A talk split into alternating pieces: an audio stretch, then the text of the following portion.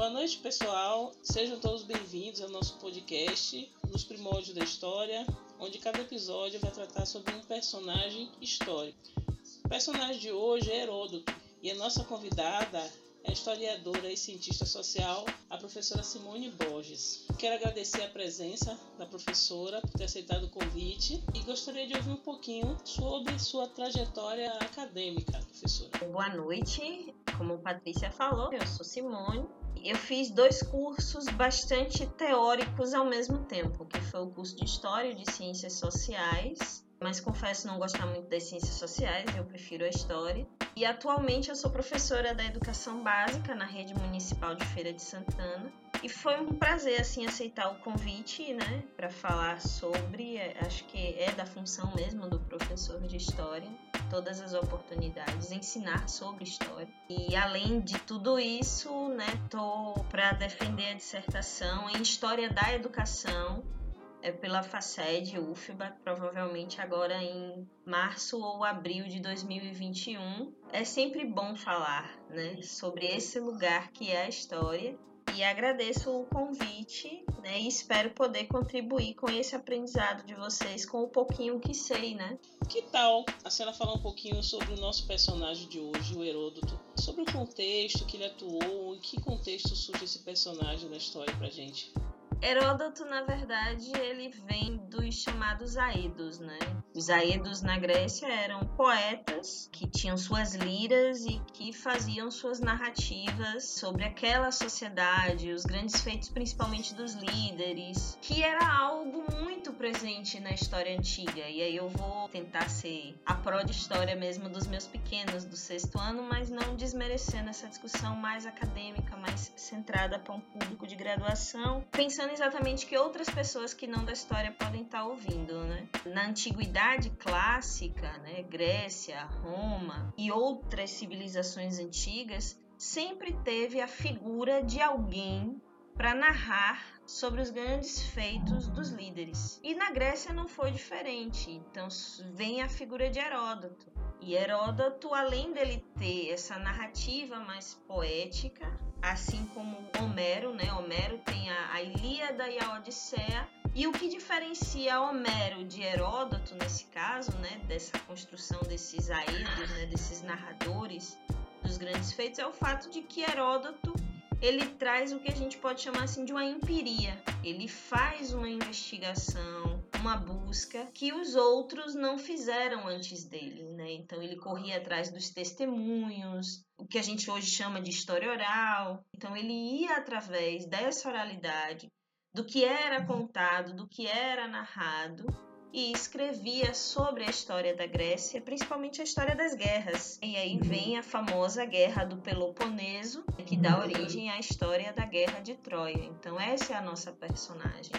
E que é uma personagem que, se você for fazer uma discussão da historiografia em si e pensando fora dessa caixa científica ocidentalizada, como a gente tem a nossa ciência pautada, talvez Heródoto não seja aí o pai da história. Seria muita pretensão dos gregos ter esse lugar, mas que é explicável tendo em vista que a gente segue ainda uma lógica de contar a história a partir dos grandes marcos europeus. Ainda é uma história muito eurocentrada, que a gente também não pode negar a necessidade dessa cientificidade. Acho que a grande importância de Homero é isso, né? a questão da investigação ou como tem alguns livros a tradução do que significa a palavra história que vem da ideia de testemunho, porque Heródoto colhia esses testemunhos.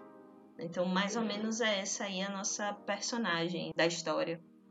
Muito interessante essas informações que você traz, professora. A historiografia é o registro da história, que pode ser tanto o ofício de escrever e registrar os fatos do passado, quanto a definição de estudos críticos ao que foi escrito por algum historiador em determinado tempo histórico.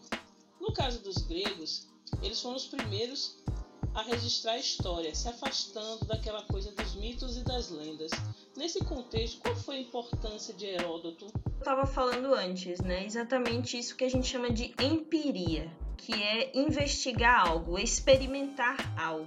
Nesse quesito, Heródoto ele faz isso. ainda que seja algo rudimentar, porque ele colhia esses testemunhos, ele ia em arquivos, pelo menos assim, alguns registros que já vi falando sobre essa história da Grécia Antiga e até em material didático mesmo, né? e aí pensando os futuros professores de história.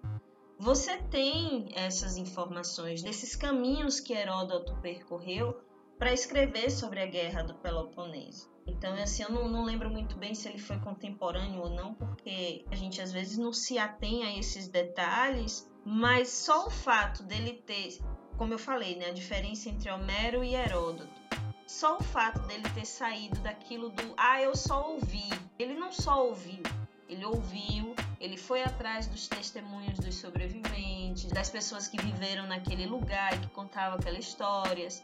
Se você pensar que todas essas civilizações antigas, né, como eu estava falando, tem a figura do escriba, e outro dia eu estava vendo uma discussão sobre arquivologia falando exatamente disso, o arquivo é algo muito antigo e que Heródoto vai se valer dessas informações. Esse é o pontapé inicial de cientificizar a história. Começa aí. Não só ser aquilo que veio da memória ou apenas uma transmissão oral, mas aí você vai ter, para além dessa questão da imperia, o registro escrito, né, de algo mais aprofundado, mais detalhado, contextualizado nessas obras.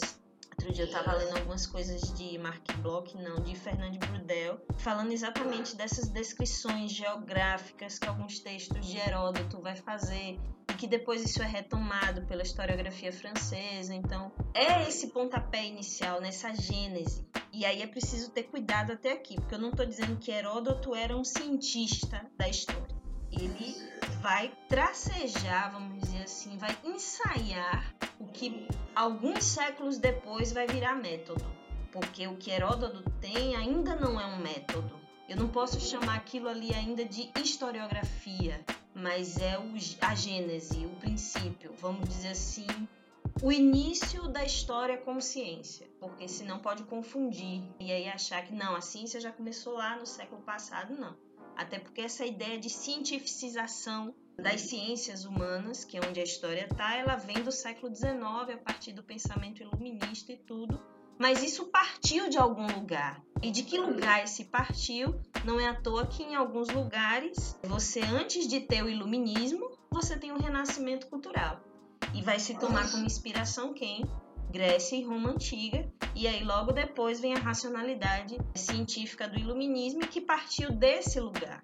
Eu, Simone, gosto de pensar dessa forma, como uma gênese. E aí eu estava lendo um texto também de Angela de Castro Gomes e Jorge Ferreira falando exatamente disso, né? Que a grande sacada dos historiadores ao interpretar os fatos históricos e as suas fontes é exatamente essa possibilidade das múltiplas interpretações em diferentes contextos e diferentes épocas. Eu, Simone, gosto de pensar essa figura de Heródoto dentro da historiografia como um iniciador de um método, aquele que vai dar uma origem, um norte, uma direção, vamos dizer assim, para aquilo que mais tarde foi aperfeiçoado e aí sim a gente vai chamar de historiografia ele foi responsável por talvez trazer uma técnica que virou método posteriormente. Nesse sentido, quais foram as outras contribuições? Dar voz. Na medida em que ele sai de contar a história da Guerra do Peloponeso pelo olhar dos heróis,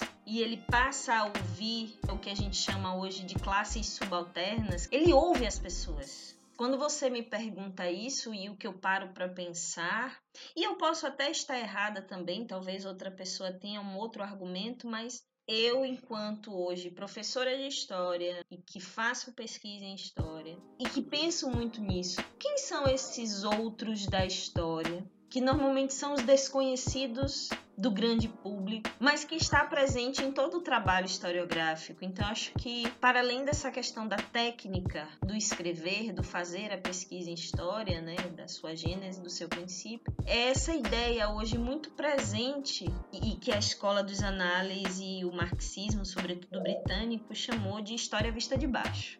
Ele ouviu essas pessoas. Talvez ele não tenha escrito exatamente o que aquelas pessoas disseram, Mas aí, como a gente está pensando nos princípios, né, naquilo que deu origem, naquilo que começou, então, assim, a importância de ouvir os sujeitos da história começa lá. Né? Não só de ouvir quem fala, mas também ouvir quem conta. Eu não sei se ficou muito claro a distinção que eu tô querendo fazer, mas assim, uma coisa sou eu, imbuída de uma série de teorias, de uma série de técnicas e que sei analisar uma fonte, porque fui instrumentalizada para isso, de fazer o diálogo entre ela e a teoria e contar a história. Outra coisa é um, por exemplo, um vendedor ambulante contar o mesmo fato, que eu acho que Heródoto ganha aí e que traz isso de muito importante para o historiador nos dias de hoje. Valorizar que esses outros têm a dizer e ouvi-los também é importante. É por isso que eu falei, né? Uma coisa de quem fala, outra coisa de quem conta. Então acho que essa é uma outra grande contribuição aí para pensar as contribuições desses primeiros a fazer a história e transformar ela no que ela é hoje, né? Que é essa ciência aí que tem um bocado de gente achando que é fácil, que é opinião, que é achismo e que não necessariamente é, porque olha o que a gente estava falando antes. Heródoto, além de ouvir esses testemunhos, ele também ia nos arquivos que já existiam ali. Ele fez uma pesquisa também, como se fosse assim, vamos dizer, quando se vai para um arquivo, você está tentando validar aquilo que a pessoa está dizendo. Então, não é achismo, não é opinião, não é o que eu penso. Ah, porque eu penso que é assim, então foi assim, foi assim. Não teve ditadura militar. Por quê? Porque eu acho que não teve. Não, teve. Né? Tem documento lá que prova que teve. Tem fotografia, tem gente que viu. É isso, né? É dar voz a esses outros, porque uma coisa é o que a oficialidade diz. E aí eu volto para os análises de novo. Outra coisa é o que está por detrás do documento, na entrelinha, no de baixo. Acho que, que é mais ou menos isso. Certo, professora. Estou extasiada com as contribuições e é muito bom. Que pena que a gente tem o tempo e esse tempo é limitado. Gostaria que a senhora se sentisse à vontade para fazer suas considerações sobre a temática e sobre essa figura, né? Tão enigmática que é Heródoto. Olha, primeiro de tudo, assim, agradecer a vocês, né? Por oportunizar que uma professora de educação básica independente da trajetória acadêmica, possa contribuir com a universidade. Até porque, assim, essa é uma grande queixa que alguns professores têm, né? Que a, o, o pensamento científico não se aproxima do chão da sala de aula, principalmente o que a gente chama hoje de educação básica. É importante fazer essas discussões e dizer, olha, lá na ponta na educação básica, há professores e professoras que fazem essas discussões com seus estudantes com todas as dificuldades que a gente tem, muito de onde a gente parte para ensinar a história vem dos mitos, vem das lendas, com essa vamos dizer assim, ocidentalização do pensamento, né? Acaba que você negligencia esses outros fazeres da história e valoriza esses outros que trouxeram tudo para a escrita, que é o caso de Heródoto, né?